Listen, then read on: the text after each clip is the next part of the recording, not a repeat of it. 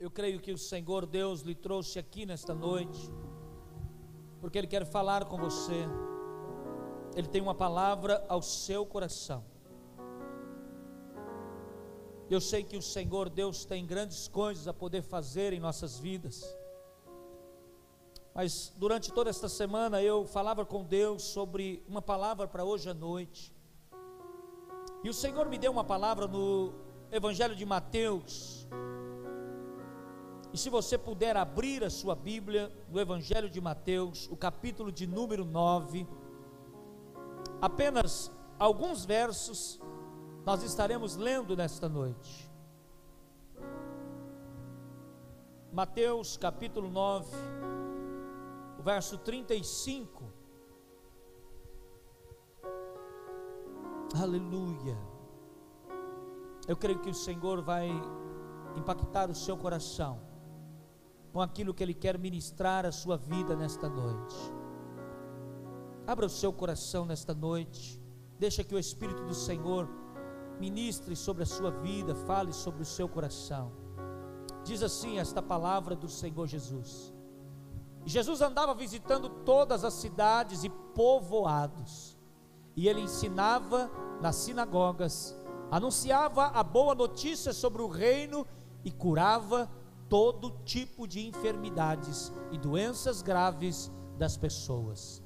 Quando Jesus viu a multidão, ficou com muita pena daquela gente, porque eles estavam aflitos e abandonados, como ovelhas sem pastor.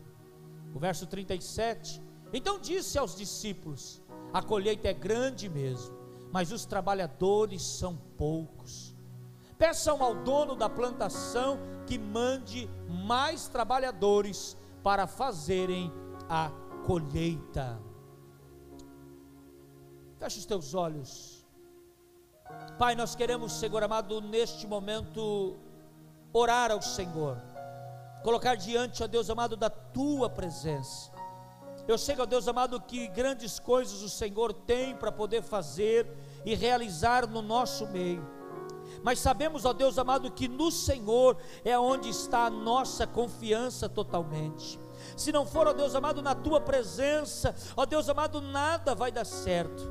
E por isso, ó Deus amado, nós nos colocamos neste momento diante da tua presença e pedimos, ó Deus amado, que o Senhor tão somente ministra do teu poder, da tua graça, em o nome do Senhor Jesus.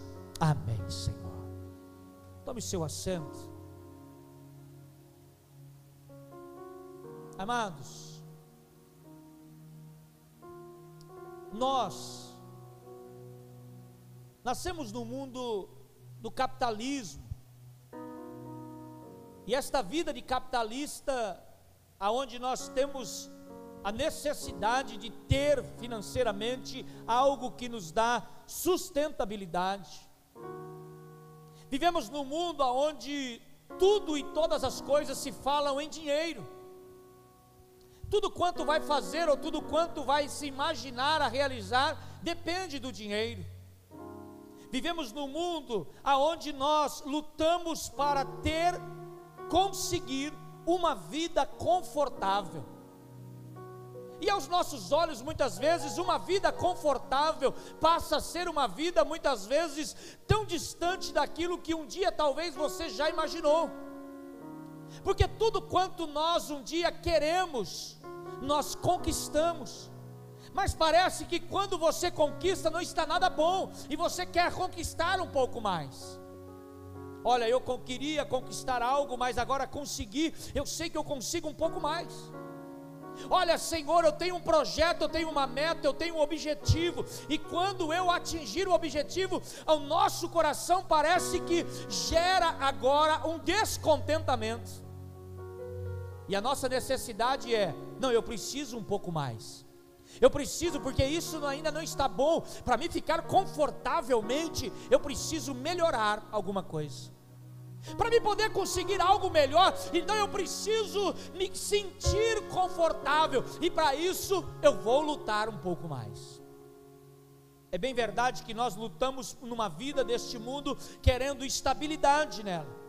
Queremos viver um conforto do sucesso daquilo que um dia nós sempre lutamos e desejamos e conquistamos na nossa vida.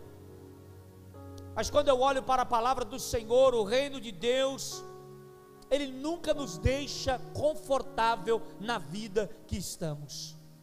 Quando eu olho para a palavra do Senhor, eu vejo que todos quantos o Senhor Deus os chamou, Ele nunca os deixou numa vida confortavelmente, dizendo: Olha, você não precisa mais fazer nada, agora você só descansa daquilo que já fez. Talvez você conheça, mas eu não conheço. Esta semana, lendo alguns livros, lendo alguns, alguns é, capítulos da Bíblia, eu me deparei com este momento da história também de Abraão. Quando eu olho para a história deste homem, eu vejo então agora o Senhor chamando este homem para sair daquilo que aos seus olhos aparentemente era confortável. Ah, agora Abraão casou, está aqui junto com a sua família, voltado com a sua parentela, está tudo tranquilo. E de repente ele ouve uma voz dizendo: Abraão, Abraão, sai da sua terra, sai do meio da sua parentela, e você agora vai para o lugar aonde eu vou te mandar. Agora você vai para um lugar aonde eu quero que você entre, que você vai, pois ali eu estarei contigo. Quando eu olho para a vida de Noé, eu vejo Noé assumindo uma responsabilidade, Noé assumindo uma missão e passando a viver um homem ocupado naquilo que Deus um dia estava o chamando para poder fazer parte do projeto de Deus nesta terra. Quando eu vejo também a história de Jonas, por mais que Jonas naquele momento ouve o Senhor Deus falar com ele, mas Jonas naquele momento está dizendo: Olha, a minha vida está tão boa, tão confortável, para que fazer aquilo que Deus está querendo que eu faça? Para que então agora sair deste lugar aqui e ir à vontade de Deus? Não, eu vou ficar onde estou. Eu quero então agora ficar vivendo a vida que eu sonhei para mim. Moisés, depois de sair do Egito, passou 40 anos fora. E agora o Senhor Deus diz a ele: Moisés, é preciso voltar lá. Falou, Senhor, mas agora está tudo tranquilo. Eu estou aqui vivendo, vivendo a minha vidinha tranquila. Não, não é isso que eu quero para você. Eu quero que você então agora entenda que o Senhor nunca está confortável com a vida que você está levando, porque todos os dias Ele quer renovar a palavra dele em você e injetar algo para que você possa fazer no reino dele e na terra que Ele estabeleceu como a nossa morada. Quando eu olho para esse momento, eu vejo os discípulos e agora os discípulos, talvez após olhar e ver que Jesus faz a sua transfiguração e agora sobe ao céu, e o Senhor Jesus diz: Olha, estou indo para viver com o Pai, vou estar à direita do Pai. Talvez o coração dos discípulos podia dizer: Agora então vamos voltar à vida normal, vamos viver tudo quanto nós queríamos viver. Mas aí eles ouvem a palavra do Senhor dando uma ordem: Olha, agora é vocês, ide fazer discípulos e batizam eles em nome do Pai, do Filho Filho e do Espírito Santo. Ele está dizendo: Eu vou sair, mas ficarei de lá olhando para vocês. E agora é vocês que vão assumir o papel e vocês vão trabalhar para o reino que o Senhor estabeleceu. A vida não era confortável e a vida não ficou confortável. Mas quando nós vivemos nessa terra aqui, nós achamos que tudo quanto fizemos, já fizemos o bastante para Deus. Olhe para quem está do seu lado, diga assim para ele: Você já fez muito para Deus? O tanto que você fizer ainda não é suficiente para a tamanha glória que o Senhor Deus tem separado para você.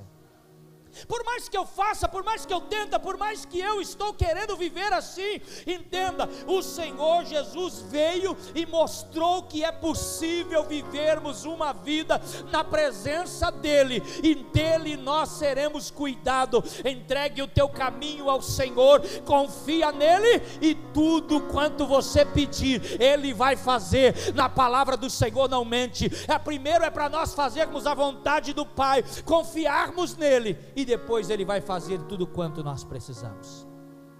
Mas aí eu olho para nesta noite e eu quero falar com os irmãos sobre um tema muito sério, assumindo a missão diante dos propósitos de Deus na minha vida. Eu preciso assumir esta missão que Deus colocou na minha vida.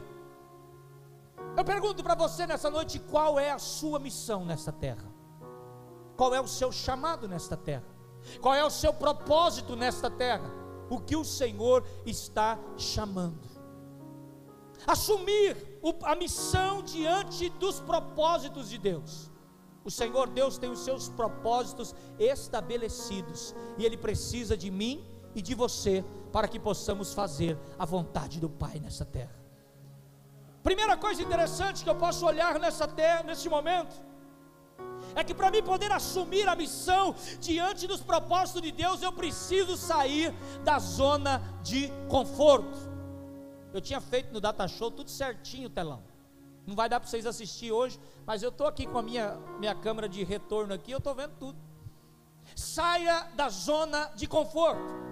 Gênesis capítulo 12, então agora diz a palavra do Senhor, e certo dia o Senhor, Deus disse a Abraão: sai da sua terra, do meio da sua parentela e da casa do teu pai, e vai para a terra que eu vou lhe mostrar.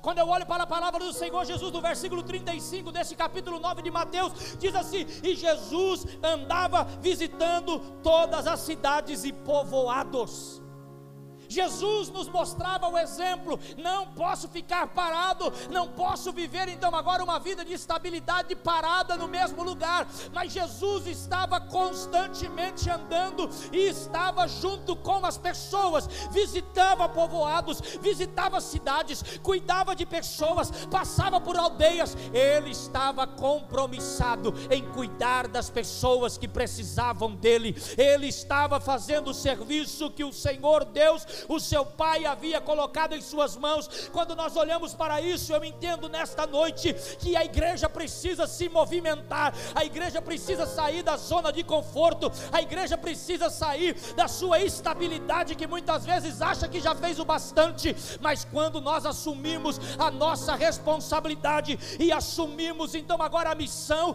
diante dos propósitos de Deus, eu preciso de fato sair da zona de conforto. Qual é a sua zona de conforto?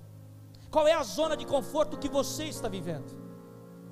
Talvez eu não estaria nessa cidade se eu estivesse vivendo a minha zona de conforto. Eu não estou dizendo para vocês que aqui é ruim, pelo contrário, tem sido uma bênção a minha vida neste lugar. Mas todas as vezes que eu já tive oportunidades para estar em outros lugares, que talvez aos olhos humanos poderiam ser mais confortáveis. Mas quando eu entendo que a palavra do Senhor me chamou para que eu pudesse cumprir o propósito de Deus, eu não quero mais decidir, mas agora a decisão da minha vida faz parte do Senhor, é Ele que decide por mim. Olhe para quem está do teu lado, diga assim para ele: sair da zona de conforto é você não decidir a sua vida, mas deixar Jesus decidi-la por você. Quando eu olho então agora para esta responsabilidade, quando eu olho para este momento, crentes que querem viver uma zona de conforto, sabe por quê? Porque a zona de conforto me traz um sentimento de segurança, a zona de conforto é confortável, ninguém quer mexer comigo, porque quando eu então agora estou tranquilo, então estou vivendo a zona de conforto, eu estou vivendo tranquilamente. A zona de conforto não agrada ao Senhor Jesus, mas agrada a Satanás. Satanás gosta de crentes que vivem na zona de conforto, porque você não oferece risco algum para a vida dele. Você sabia disso? Quando você está vivendo a sua zona de conforto, para Satanás é o prato cheio, porque você está fazendo tudo quanto ele quer. Ele veio para nos matar, destruir e arrancar as nossas possibilidades de vitória. Entenda uma coisa: o Senhor nos convidou para marchar todos os dias. O Senhor te colocou no exército, e o exército, a ordem é marchar, o exército, a ordem é prosseguir, o exército, a ordem é não ficar parado, o exército, a ordem é sair da zona de conforto conforto, e é você conquistar e sair daquilo que está fazendo e continuar a viver aquilo que Deus tem para a sua vida. É necessário que nós saímos desse conforto que muitas vezes nós vivemos. Ah, pastor, ir na igreja uma vez por mês está ótimo. É claro. Você já parou para pensar essa modernidade que agora aconteceu esse ano para frente? Eu deito na minha sala, lá no meu lá na minha, no meu sofá, Eu coloco a perna num banquinho, pego o controle e aperto e falo: agora está passando culto. Isso aqui é bom demais. Eu pego um suco do lado, eu tomo uma coca do outro, eu como um espetinho e eu estou vendo acontecer o culto. Ai, como é bom adorar a Deus desse jeito. Isso é confortável. Mas eu pergunto para você qual é a vontade de Deus para a sua vida. O Senhor não te chamou para poder viver esta vida de conforto, mas o Senhor te chamou para viver uma vida de confronto. Conforto é diferente de confronto. E se você quiser viver confronto, você vai ter vitória, mas conforto você vai viver na estabilidade, e isso nunca vai te mudar. Você sempre ficará parado e nunca vai adiantar naquilo que Deus tem para você. Eu prefiro viver uma vida de confronto diariamente, porque confronto eu sei que eu estou prosseguindo. Mas quando eu estou vivendo uma vida apenas de conforto, eu não quero que ninguém mexa comigo. Olha, vamos ficar assim, tá bom para você, tá bom para mim, resolvemos o problema. Eu não falo mal de Satanás, Satanás também não mexe comigo. Eu não preciso orar, porque se eu orar os problemas vai ficar mais forte. Não é assim? Tem hora que dá a impressão que quanto mais a gente ora, parece que pior fica a vida. Ou será que é só comigo que acontece isso? Parece que quanto mais a gente ora, parece que é pior o problema. Pastor, eu estou orando, parece que em vez de acalmar, está crescendo os problemas. É óbvio. Quando você está confortável, você então agora não está mexendo com Satanás. Mas quando você está começando a orar, você está de joelho dobrado, quando você busca o eterno Deus, o Senhor Deus te conhece, e dali começa a haver mudança na sua vida e na sua história, no nome do Senhor dos Exércitos. Todos quantos o Senhor Deus os chamou para sair do conforto e entrar no confronto, a vitória foi da parte daqueles que andaram com Deus. Olhe para o teu irmão e diga assim para ele: saia do conforto, ande no confronto. Segunda coisa interessante que eu posso olhar nessa noite é que quando eu vejo a palavra do Senhor, também eu vejo que eu preciso assumir diante do propósito de Deus na minha vida é vencer a zona do medo. Primeiro, eu preciso então agora sair da zona do conforto mas eu também preciso vencer a zona do medo. O medo é uma das coisas que mais colocam as pessoas derrotadas. O medo é uma das coisas que mais deixam os crentes com, com dificuldades de querer continuar. Quando eu olho para a palavra do Senhor, Isaías capítulo 41, versículo 10 diz assim: Por isso não temas, pois estou com você, não tenha medo, pois sou o seu Deus, eu o fortalecerei e o ajudarei, eu o segurarei com a minha mão direita vitoriosamente.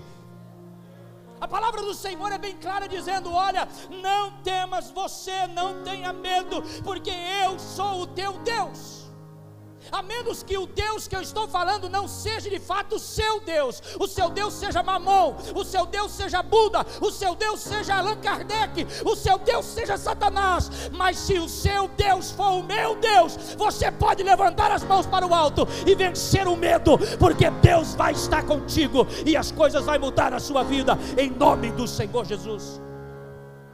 Mas tem hora que nós olhamos e falamos, mas como? De que forma que eu vou viver? Como que eu vou atravessar? Quando eu olho para a palavra do Senhor Jesus no Evangelho de Marcos, de Mateus, capítulo 9, Jesus nunca se importou com o que iriam dizer a respeito dele. Ah, vão falar? Fale. Vão criticar? Critique. Jesus, certo momento, saiu quando começando o seu ministério. E durante 40 dias ele passou no deserto. E lá no deserto, durante 40 dias, ele foi tentado por três vezes. E durante as três vezes que fora tentado, ele resistiu todo o medo que talvez poderia gerar e vir sobre a sua vida. Exemplos para nós. Quando eu olho então agora para a zona do medo, as pessoas hoje não querem prosseguir a Deus e não querem andar com Deus com medo da opinião contrária com medo da opinião do meu irmão, com medo da opinião das pessoas. As pessoas não estão querendo sair da zona do medo por causa que elas se preocupam com os demais. Ah, pastor, eu quero pedir desculpa mas eu não quero fazer nada, eu quero ficar quieto, eu quero ficar quietinho no meu banco e não quero dar um passo mais para frente. A zona do medo, você vive na procura de desculpa todos os dias. Sabe quando você levanta e você já levanta dizendo para o Senhor: Desculpa, Senhor. Desculpa porque eu queria ser melhor hoje do que fui ontem, já não estou conseguindo. O Senhor nos chamou para vivermos uma vida autênticas, mas muitas vezes nós andamos de cabeça prostradas. Sabe por quê? Porque o medo gera essa autoconfiança. Ah, mas será que vai dar certo? Será que vamos conseguir? Quarta-feira aqui na igreja, falei para os irmãos: irmãos, vamos vender uma galinha? Nós precisamos vender uma galinhada. Foi, Ana? Falei, nós precisamos vender. Se não tiver como. E eu vou falar para vocês. Nós fizemos o convite e o João estava junto comigo no dia. Eu falei, João, se a gente vender 300, está bom. Depois eu cheguei lá em casa, fiquei pensando, falei, rapaz, uma igreja desse tamanho, vender 300? Isso não é nada não. Conversei com as mulheres que vão fazer e as irmãs da cozinha. Falou, pastor, se o senhor fizer 500, nós vamos fazer comida para 500. Falei, ah, tá feito. Venci o medo. Cheguei nelas quinta-feira, falei, ó, estão preparadas para 700, porque nós já vendemos 700. Pastor, pode fazer mil. Se fizer mil, nós vamos para mil. Falei, vamos embora. A gente tem que acreditar e a gente não pode ter medo, porque maior é aquele que está conosco, maior é aquele que está contigo. Ele não vai deixar que o teu barco afunde em deriva, mas ele vai sustentá-lo. Sabe quando Pedro está andando querendo ver o Senhor e dentro das águas, naquele momento ele estava olhando para o Senhor e tudo estava dando certo, mas quando Pedro teve medo, ele começou a afundar. Eu quero dizer uma coisa para você: enquanto você ficar na zona do medo, você nunca vai conseguir andar sobre as águas, você sempre vai viver mergulhando, você sempre vai dizer afundando, você sempre vai dizer com a água na canela, mas quando você vencer o medo, você vai olhar para Cristo e vai dizer: Ele é o autor da minha vida, é nele que eu preciso prosseguir e é nele que eu vou vencer. O medo pode vir, ele pode chegar do nosso lado, mas é no medo que nós conseguimos atravessar. Quem disse que a gente não teve medo desse coronavírus? Você assiste essa Rede Globo, pelo amor de Deus, não tem quem aguenta. Esse povo já era para ter matado, já, pela ideia dele, já podia ter matado o universo inteiro. De tanta morte, tanta morte, tanta morte. Um dia eu olhei para mim mesmo e falei, rapaz, eu não posso ficar com medo desse povo, não. Eu não posso ficar com medo dessa situação, não. Eu tenho que me cuidar, preciso mas eu sei que o mesmo Deus que permitiu que essa pandemia viesse, é o mesmo Deus que vai guardar a minha vida, e se Ele quiser me levar, a minha vida é dele, se Ele quiser me levar, Ele leve, eu quero estar na presença dEle, e não quero ter medo de nada. Quantas vezes você tem dado desculpa para Deus, para poder não avançar? Quantas vezes você tem dado desculpa para Deus? Olha, Deus, não posso fazer nada para o Senhor, porque eu tenho medo. Quantas vezes você tem olhado para você mesmo e você tem falado, eu não vou arriscar porque eu tenho medo de arriscar. Ah, eu não vou fazer, pastor. Eu não posso fazer porque isso não é para mim. Eu não tenho medo. O medo não pertence a Deus, amados. O medo não pertence a Deus. O Senhor é luz, e a luz apaga todo medo e arranca a escuridão. Quando eu olho para a palavra do Senhor Jesus, Satanás por três vezes lutando para que ele pudesse então agora render-se a ele. Quantas vezes você já foi tentado? Quantas vezes a tentação já bateu a sua porta? Vença o medo. Vença o medo que te cerca a prosseguir. Pastor, eu não vou fazer nada porque eu estou com medo. Tenha medo não. Lembra o dia da carreata? Nós fizemos aqui na cidade, a, a, o ato profético aqui, a, como é que chama aquilo lá? A marcha para Jesus, não foi nem uma marcha, mas foi uma marcha. A princípio nós iríamos fazer só a nossa igreja. E nós estávamos aqui na igreja. E numa reunião com todos os pastores da cidade, eu disse para ele: Olha, eu quero fazer uma marcha para Jesus. E eu vou descer com a minha igreja, descendo a avenida, e nós vamos profetizar sobre este lugar. Não vale encantamento sobre esta cidade. Nós vamos repreender toda obra contrária. Ele falou, pastor, inclua nós nisso. Eu falei, opa, é agora. Mas nos dias antes, como eu cheguei por último, tem pastores aqui que tem 30 anos na cidade. Falei, pastor, deixa eu te dar um recado. Vou falar uma coisa para o senhor: o povo aqui não é de empolgar, não, hein? O povo aqui não vai nessas coisas, não, não embala, não. Então o senhor não entra de cabeça nessas coisas, não, que não vai dar certo. Falei, mas vocês estão botando medo em mim? Eu pensei que vocês tinham que me encorajar, porque eu estou chegando agora. E naquela tarde, Deus fez assim na minha mente. Eu falei: se esse povo está achando que eu estou com medo, é agora que esse povo vai ver. Eu liguei para um amigo lá em Maringá que tem aquele caminhão de som. Falei: vem com esse caminhão de som aqui. Vamos descer essa avenida trepada em cima de um caminhão de som. Falou, pastor, eu vou agora. Se o senhor quiser pagar o dízimo, o senhor paga. Se o senhor não quiser pagar, amém. Se o senhor quiser dar uma oferta, amém. Falei, não, eu consigo te dar uma oferta. E nós conseguimos, juntamos o dinheiro entre pastores, entre amigos. E no sábado de manhã, ele começou a sair de Maringá e veio para cá com aquele caminhão de som. Trio elétrico, todo mundo ia subir em cima. E eu trouxe todos os pastores para cá e nós nos reunimos aqui em volta dessa mesa. Eu ministrei uma palavra para eles sobre o medo. E depois de terminar essa ministração da palavra, a minha esposa tinha preparado a ceia. Eu ministrei a ceia para todos os pastores. Nós tivemos um momento aqui de choro, de quebrantamento, de oração. Foi um momento que Deus fez algo poderoso nós nos demos as mãos, nos abraçamos, falando: Nós vamos vencer em nome do Senhor Jesus. E nós contamos mais de 300 carros desceram essas ruas dessa cidade, profetizando: Santa Fé é do Senhor Jesus, e a igreja tem o seu valor, porque nós servimos um Deus de poder. O medo nos faz não arriscar, o medo nos distancia daquilo que Deus tem para a sua igreja. Quantas vezes nós temos medo e nós não avançamos porque achamos que não vai dar certo? Eu fui pastor numa igreja, e que toda reunião do conselho que eu lançava um projeto para poder fazer, eles falavam: não, vai fazer. Eu falei: nós vamos colocar ar-condicionado na igreja. Falou: essa igreja não vai ajudar a pagar, nós não temos dinheiro, o senhor é louco. Eu falei: não sou, eu sei o que Deus tem para esse lugar. Falei, vamos pintar essa igreja? Não, vamos pintar porque não temos condição. Falei, rapaz, vocês param de falar disso. Será que vocês servem a Deus ou será que vocês têm medo de servir a Deus? Quatro anos depois, quando nós saímos, a igreja ficou totalmente transformada. E eu lembro dos últimos abraços deles conosco, dizendo: Pastor, se o Senhor não arrisca, a gente não tinha o que temos hoje, porque Deus foi na sua vida. Então você precisa entender que é necessário você arriscar, mesmo que você olhe e você não veja nada. Quando eu sei que o Senhor está na frente, eu vou conseguir no nome do Senhor dos Exércitos. Terceira coisa importante: assumindo a missão diante do propósito de Deus na minha vida. Terceiro lugar, assuma a zona de aprendizagem. Eu preciso aprender. Eu não posso ficar sem aprender. Jesus foi a pessoa que mais nos ensinou nessa terra.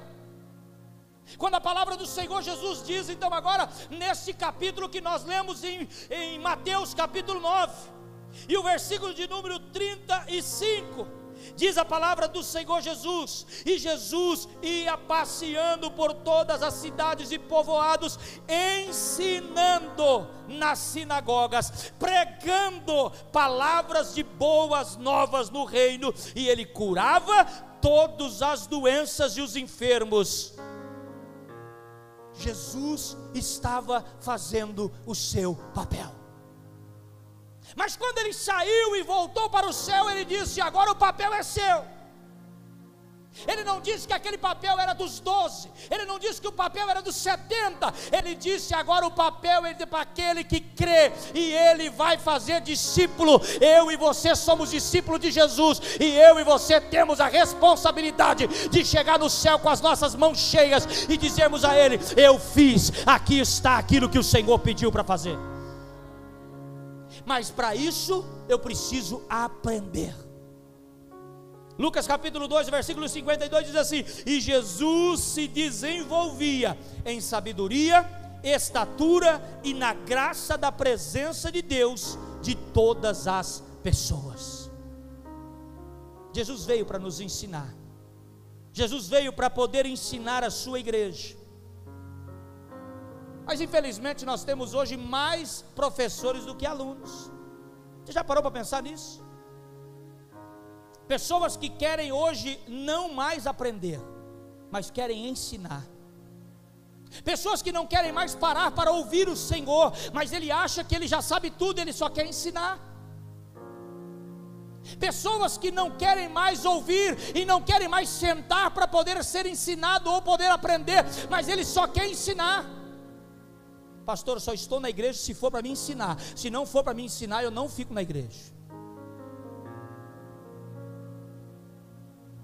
Pastor, se não for para mim, então agora está pregando todos os cultos ou fazendo alguma coisa, não precisa contar comigo. Porque eu não estou disposto a ficar sentado ouvindo, não, eu quero só ensinar. Jesus não te chamou só para ensinar, mas Ele nos chamou para aprendermos da palavra dele. E aprender é para todos, ensinar é o nosso dever, sim, mas nós precisamos parar para poder ouvir. Quantas reciclagens? Pastor, eu estou na igreja faz 30 anos, não preciso de reciclagem não. Eu me lembro de uma igreja que nós chegamos e coloquei lá na igreja um curso, homem ao máximo. Um curso para as mulheres, mulher única. Chegou um casal em mim e falou: Pastor, não preciso nada disso. A minha vida é um sucesso. O senhor pode co colocar esse curso para os demais aí, porque para mim eu já vivo o homem o máximo. Eu falei: Tá bom. Fique em paz. Meses depois eu tive que ir lá tentar salvar o casamento dele. Que homem máximo é esse? Que mulher única é essa? Nós não, nós não queremos aprender, nós não estamos dispostos a sentar e ouvir o que Deus quer falar. Mas as pessoas querem ensinar, querem ensinar. Alguns dias atrás eu atendi um casal e disse para mim, pastor, nós não vamos ficar mais na igreja, nós queremos agora fazer a obra também, porque a gente já descobriu que a gente consegue. Amém. Paciência. Você precisa é ouvir. E como diz o pastor Newton Tully domingo passado, o Senhor nos deu uma boca e duas orelhas. Aqui a gente ouve mais. Aprenda a ouvir. Jesus estava ensinando e o ministério de Jesus era completo. Ele pregava, ele ensinava, ele preocupava com o próximo, ele curava, ele libertava, ele percebia a dificuldade do nosso irmão. Quando eu sei que eu preciso parar para poder aprender, eu então aprendo também que eu não posso somente doar, mas eu preciso recarregar as minhas baterias.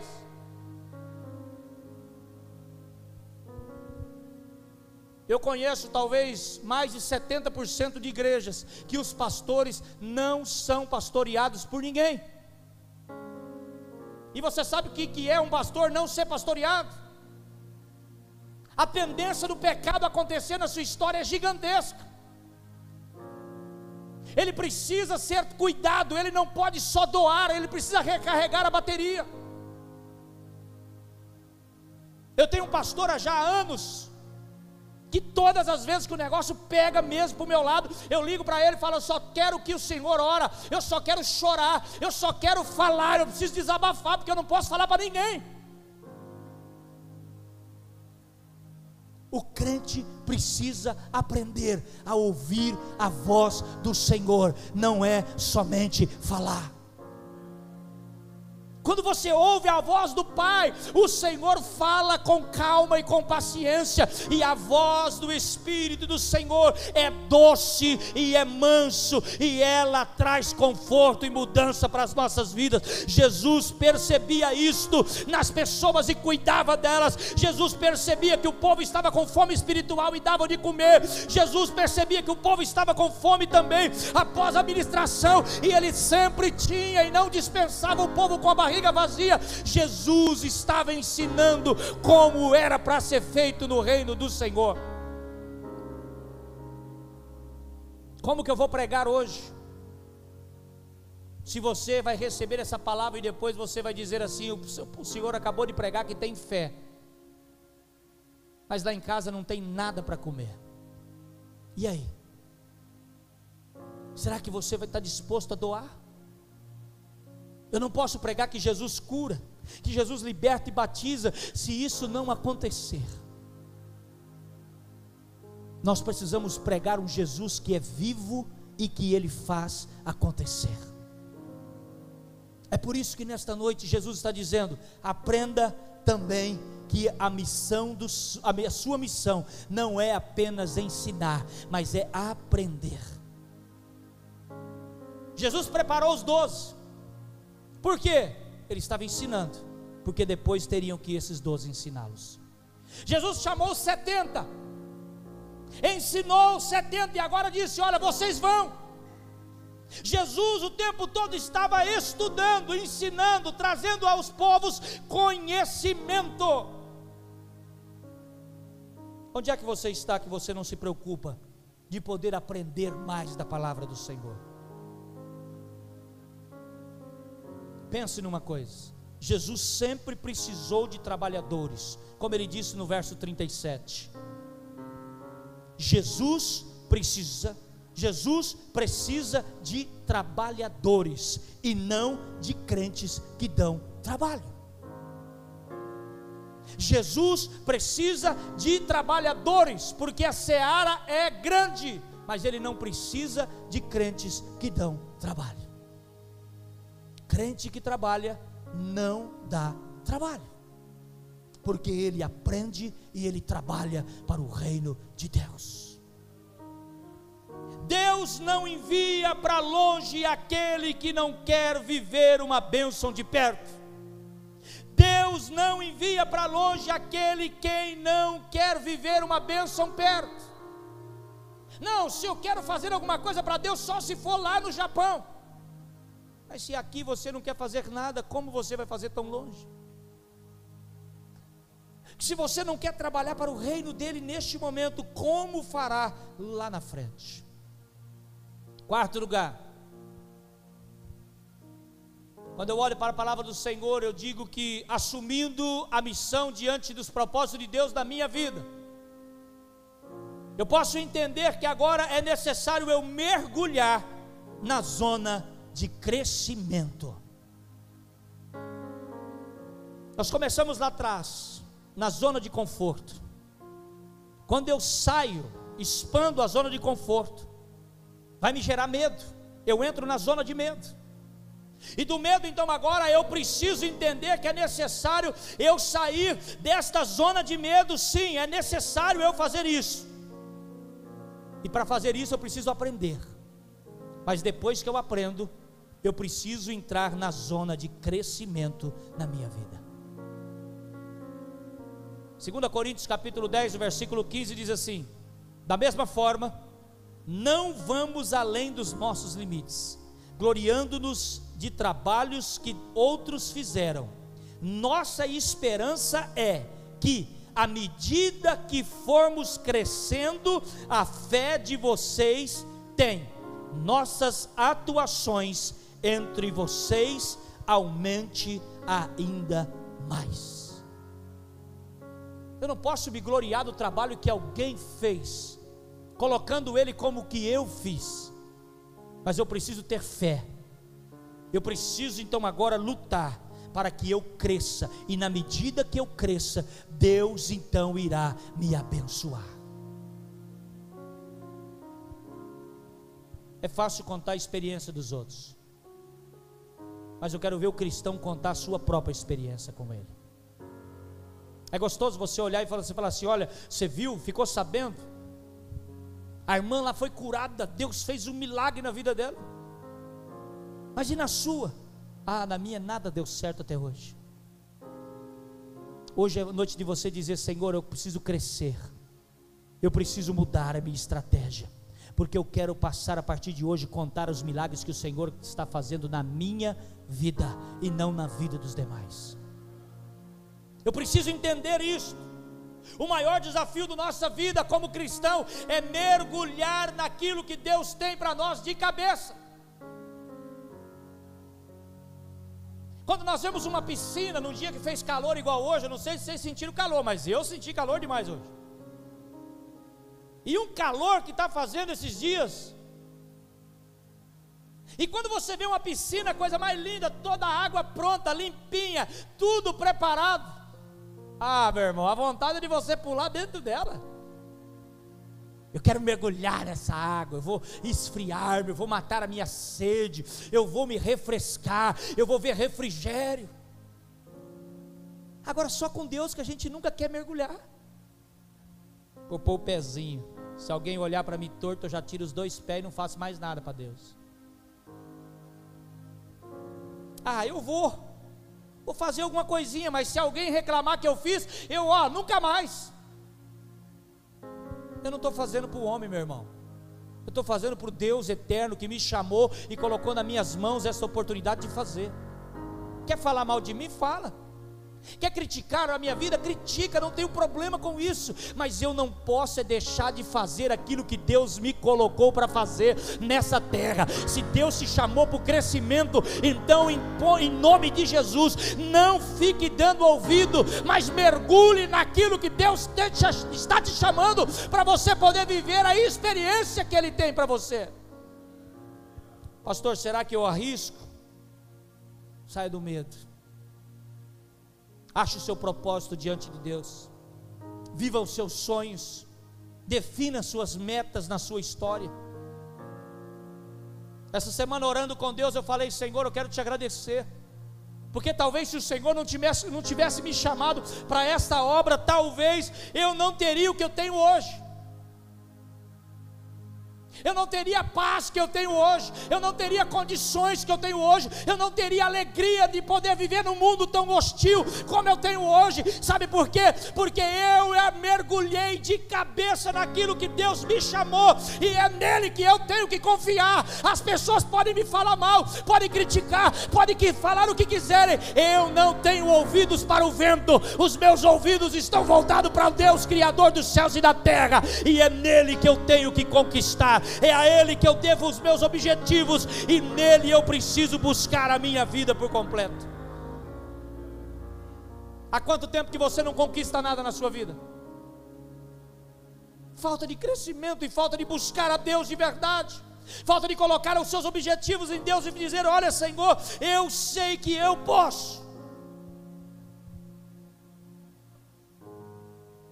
Jesus provou que é necessário e que é certo nós buscarmos a Ele de fato.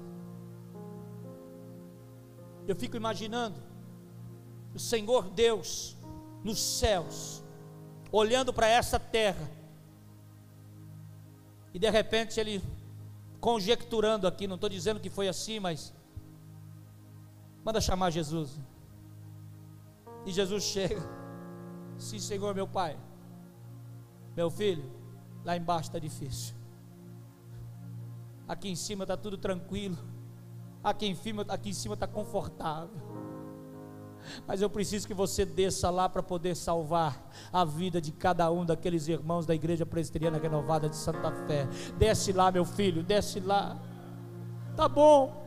Eu vou descer porque o Senhor, diz a palavra em João 3,16, que amou o mundo de tal maneira que Ele deu o seu filho, Ele entregou o seu filho para descer, saiu da zona de conforto, Ele veio, não teve medo, Ele atravessou ensinando as pessoas, mas Ele cresceu com tudo isso e Ele voltou a viver aquilo que Deus tinha para a sua vida. Deixa eu te dizer uma coisa: se você entender o que Deus quer fazer na sua vida, você nesta noite noite vai romper tudo quanto está te empreendendo a vencer na vida, porque Deus te chamou para poder vencer, e no nome do Senhor dos Exércitos. Agora Jesus desce, ele chega nessa terra. As pessoas não acreditavam nem no seu nascimento não deram oportunidade para ele poder nem nascer no lugar decente, mas o colocaram lá na estrebaria. Dali ele cresceu e de um lado para o outro ele vivia correndo e fugindo, porque muitos queriam contra a sua vida. Anos foram se passando, ele começa o seu ministério. Mas chegou-se um dia em que ele teve que voltar. E agora ele disse: Se você creres, farás obras maiores do que aquelas que eu fiz nessa terra. Será que nós temos esta ousadia? De podermos olhar e falar: Eu preciso crescer, eu não posso ficar assim como estou. Cresça na vida espiritual nessa noite. Se você ore 10 minutos, cresça, ore 11 minutos. Pastor, eu quero crescer mais, ore 12 minutos. Eu fui pastor de um jovem e um dia ele falou: Pastor, como que eu faço para poder orar no meu serviço? Lá não tem como eu orar. Eu falei: Eu vou te ensinar. Quando você puder orar, você sai do seu serviço, você vai no banheiro do seu serviço. Ele falou: Pastor, mas lá no banheiro posso falar com Deus? Eu falei: Dobra o seu joelho no banheiro, fala com Deus lá, fechadinho dentro do seu, do seu espaço no banheiro, e você vai ver Deus mudar a história do seu trabalho. De repente ele volta um dia de lá todo animado e falou: Pastor, eu preciso falar contigo. Eu falei: Agora eu não posso, estou ocupado. Ele falou: falou, pastor, eu preciso falar contigo. Eu falei, fala. Ele falou, lá no banheiro, Deus deu a resposta daquilo que eu precisava, porque eu cresci. Eu não orei só em casa, mas agora eu estava orando lá no trabalho também. Tem hora que nós não queremos crescer, tem hora que nós queremos é diminuir, e nós não podemos. O Senhor te chamou para você crescer, e crescer você precisa viver uma vida com Ele. Se você ore 10, ore 11, ore 12, ore 15. Se você já ora uma hora, passa a orar uma hora e meia. Se você está vindo no culto uma vez por semana, passa a vir duas. Mas não fica diminuindo, mas cresça naquilo que Deus te chamou para você crescer. Filipenses capítulo 1, versículo 6 diz assim: Estou convicto que aquele que começou a boa obra em vocês vai completá-la até o dia de Cristo Jesus.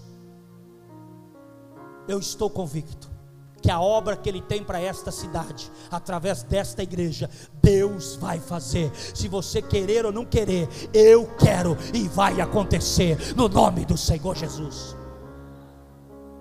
Ah, eu não fui com a cara do pastor, não estou nem aí. Eu já sou casado. Ah, eu não gostei do jeito que ele está fazendo. Não importa, eu estou orando e Deus está falando para mim. Não é para fazer algumas coisas que já se faziam. Ah, pastor, mudou muita coisa. Não importa, eu sei o que eu estou pagando para Deus. E aqui em cima não sobe se tiver em errado. Se tiver em pecado, não sobe, a menos que eu não saiba. Porque se eu souber, não sobe. Eu sei o tanto de peso que eu tenho que pagar por. Então cresça diante de Deus, que você vai ver a sua vida crescer, não só espiritual, financeira, material, conjugal, você vai ter uma vida próspera em todas as áreas, se você viver aquilo que Deus quer que você viva.